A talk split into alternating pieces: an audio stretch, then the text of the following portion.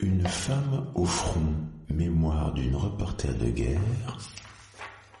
Un livre de Martine Laroche-Joubert.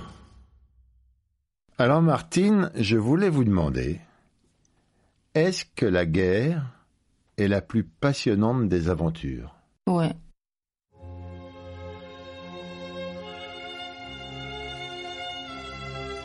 Je pense que la guerre, c'est vraiment une aventure passionnante. C'est passionnant parce que c'est intense. Parce que tout est une question euh, de vie ou de mort.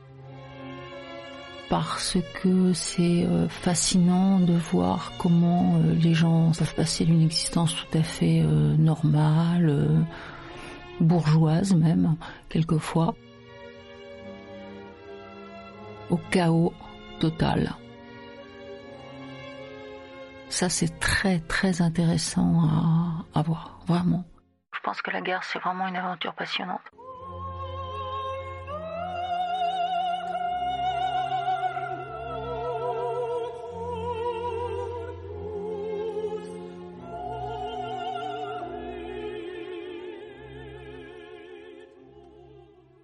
Quand je ne suis pas sur un terrain de guerre comme maintenant, j'ai un manque léger c'est pas un manque euh, fort, c'est un manque avec lequel je peux parfaitement vivre, mais il y a un manque. Et euh, quand euh, j'entends à nouveau les bruits de la guerre, des tirs, des choses comme ça, ça me semble toujours très familier, un son très très familier. J'ai l'impression subitement de de revenir dans mon élément.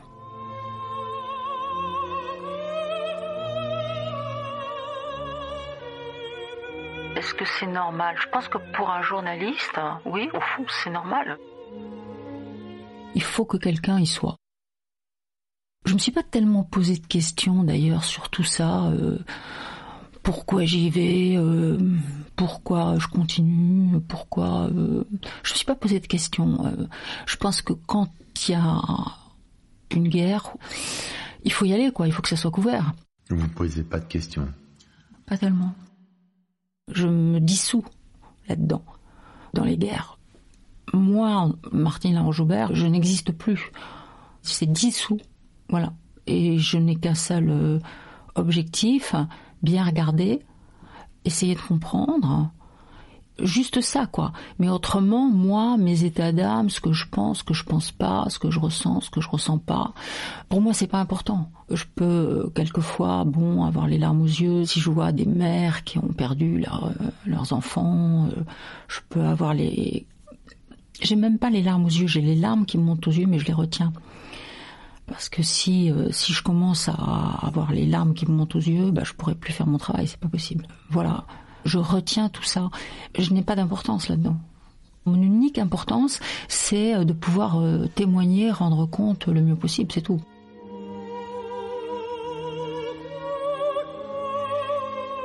Pourquoi les gens font la guerre? Je crois que c'est vraiment euh, inhérent à la nature humaine.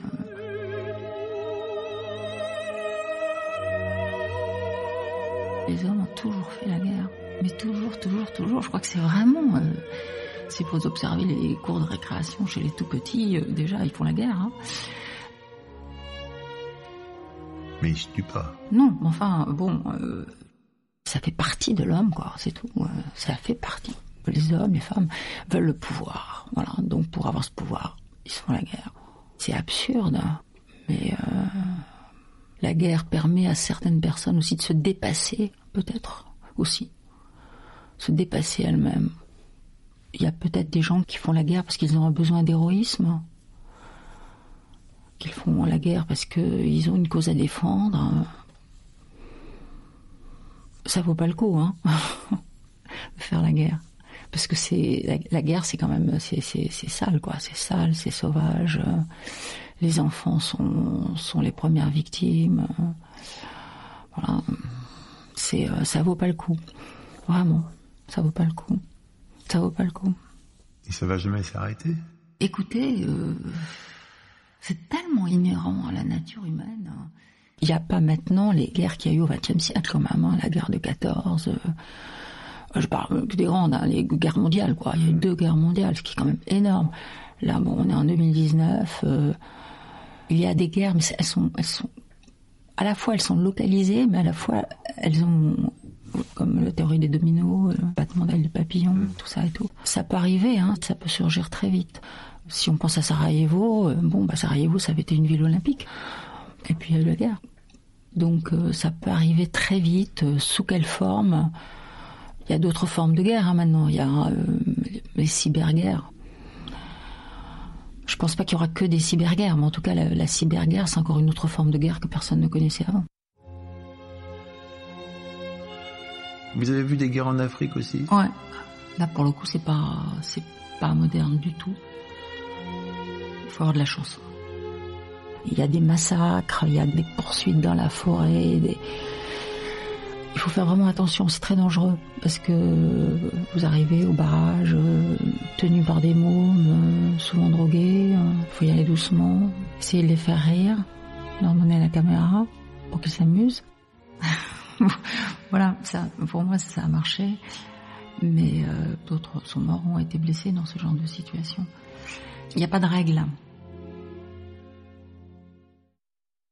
J'ai connu les débuts de la révolution en Syrie, c'était des jeunes étudiants euh, qui étaient là, complètement pacifiques, euh, des étudiants euh, comme vous, comme moi, qui étaient dans des facs d'anglais, de français, etc.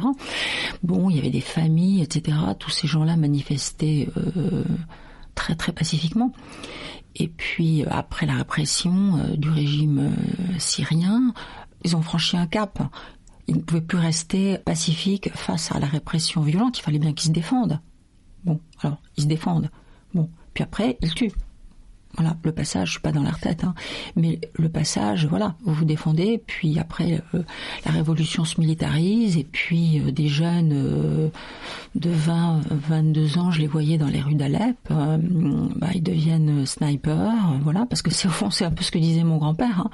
dans la guerre de 14, il disait, il faut y aller, c'est tuer ou être tué. Vous arrivez à les comprendre? Comprendre quelquefois, il n'y a pas d'autre choix aussi que de prendre les armes, où ils estiment ne pas avoir d'autre choix. Et moi, je me dis, euh, quand je vois la révolution syrienne et ce qu'elle est devenue, etc., euh, est-ce que ça valait le coup? Est-ce que ça valait le coup? Alors, euh, est-ce que ça valait le coup? On peut pas le dire maintenant, peut-être. Là, il y a une notion de sacrifice aussi, quelquefois. Donc, est-ce que leur sacrifice a été vain? Non. Au fond, j'ai pas envie que leur sacrifice ait été vain. Voilà. Il me semble qu'ils avaient, qu'ils avaient, eux, ils avaient une cause à défendre. Est-ce qu'elle valait le coup C'est incroyable le courage de ces jeunes quand même qui sont descendus dans la rue, de ces familles et tout ça. Il faut être sacrément courageux, hein, surtout au début, pour descendre et euh, au nom de la liberté d'expression. Euh, vraiment. Euh, c'était incroyablement courageux. Alors évidemment, ça a mal tourné, etc., etc. Mais euh, ce courage-là, c'est un fait. Moi, j'étais vraiment admirative. J'avais vraiment peur pour eux, quoi, de ce qui allait leur arriver. C'est un courage ici qu'on n'imagine pas. Hein. Ils l'ont eu. Alors, euh, voilà, j'ai pas envie que ça soit pour rien.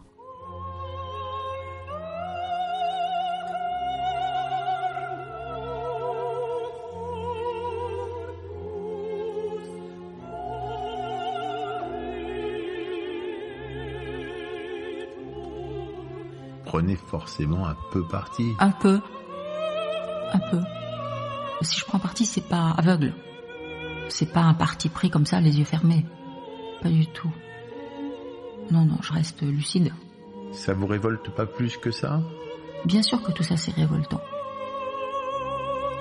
J'espère quelquefois que les images serviront à quelque chose. Que les chefs d'État, euh, etc., prendront conscience de certaines choses en voyant les reportages euh, euh, voilà, j'espère. Ce qui m'inquiète hein, quand j'y pense, c'est que c'est vrai que le XXe siècle a connu des guerres euh, mondiales, mais que là, euh, j'ai l'impression que la planète s'est tellement rétrécie que vous pouvez être atteint, ou mes petites filles peuvent être atteintes par tout ça. Voilà, elle aurait été au siècle précédent, mais là c'est plus, voilà, c'est aussi en apparence plus calme. Mais il y a tellement de violence en dessous que je ne sais pas. Je sais pas du tout comment ça peut se passer. La fin des guerres, Qu'est-ce que vous pensez de la fin des guerres? Est-ce que ça se termine vraiment? La fin des guerres. Les fins de guerre, regardez si on pense à ce qui se passe euh, en Irak. Les Américains sont entrés, ils ont occupé l'Irak. Au début, ça s'est pas trop mal passé parce qu'ils avaient débarrassé les Irakiens de Saddam. Bon, et puis après, il y a l'armée américaine, il y a les bavures, les trucs comme ça, ils savent pas comment s'y prendre. Une partie de la population est rejetée, elle veut se venger. Bon, ça continue, ça continue. Apparemment, fin de la guerre. Mais hop, il y a Daesh qui arrive. Voilà. Et puis, euh, c'est la fin de la guerre avec euh, le califat. Bon, il n'y a plus de califat. Euh, les mecs de Daesh, beaucoup sont morts, mais il y en a qui sont éparpillés ailleurs. Bon, ça va reprendre une espèce de, de pieuvre comme ça.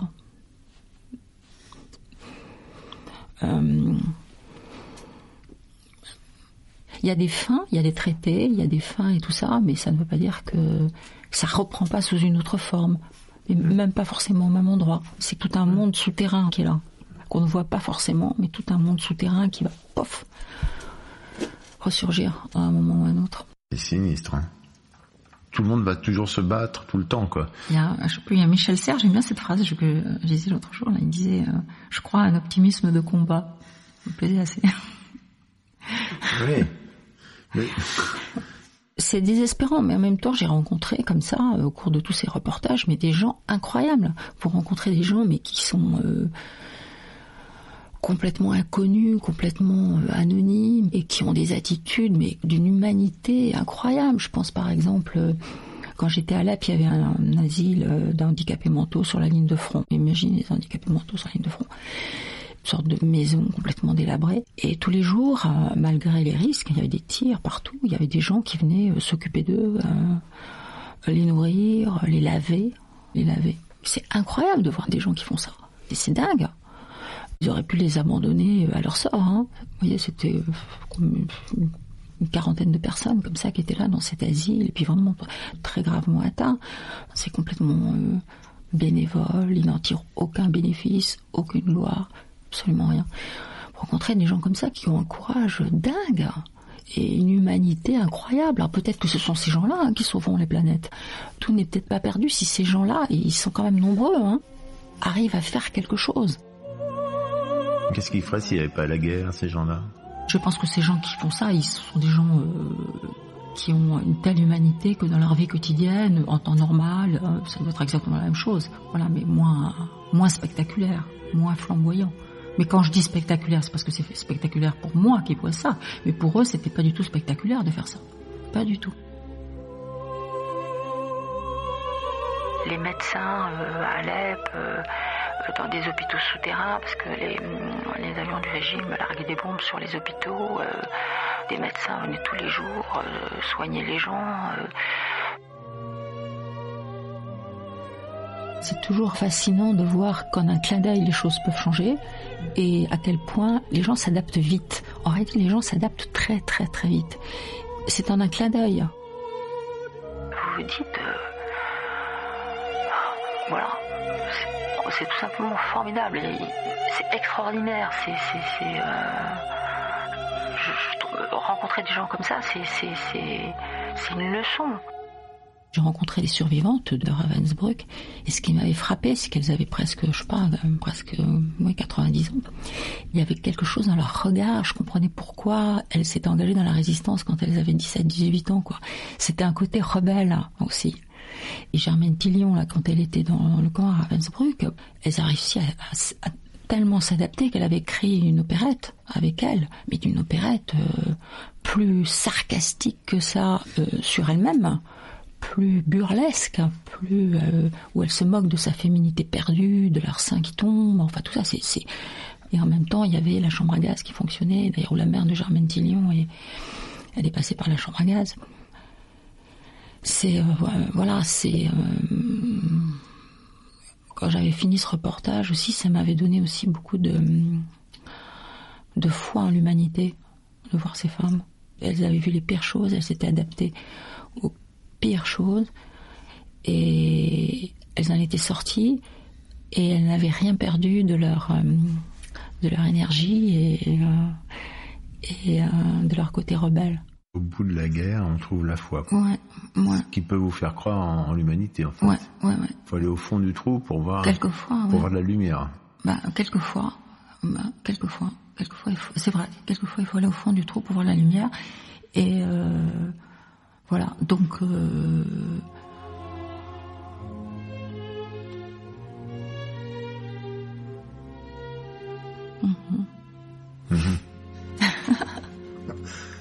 Ben, merci beaucoup, Martine. merci. Je vous fiche la paix. C'était Une femme au front, mémoire d'une reporter de guerre, un livre de Martine Laroche-Joubert, Essayez de me rassurer un petit peu. Je trouve pas qu'on vit euh, dans un monde très rassurant. aux éditions du Cherche Midi. Un podcast du Poste Général.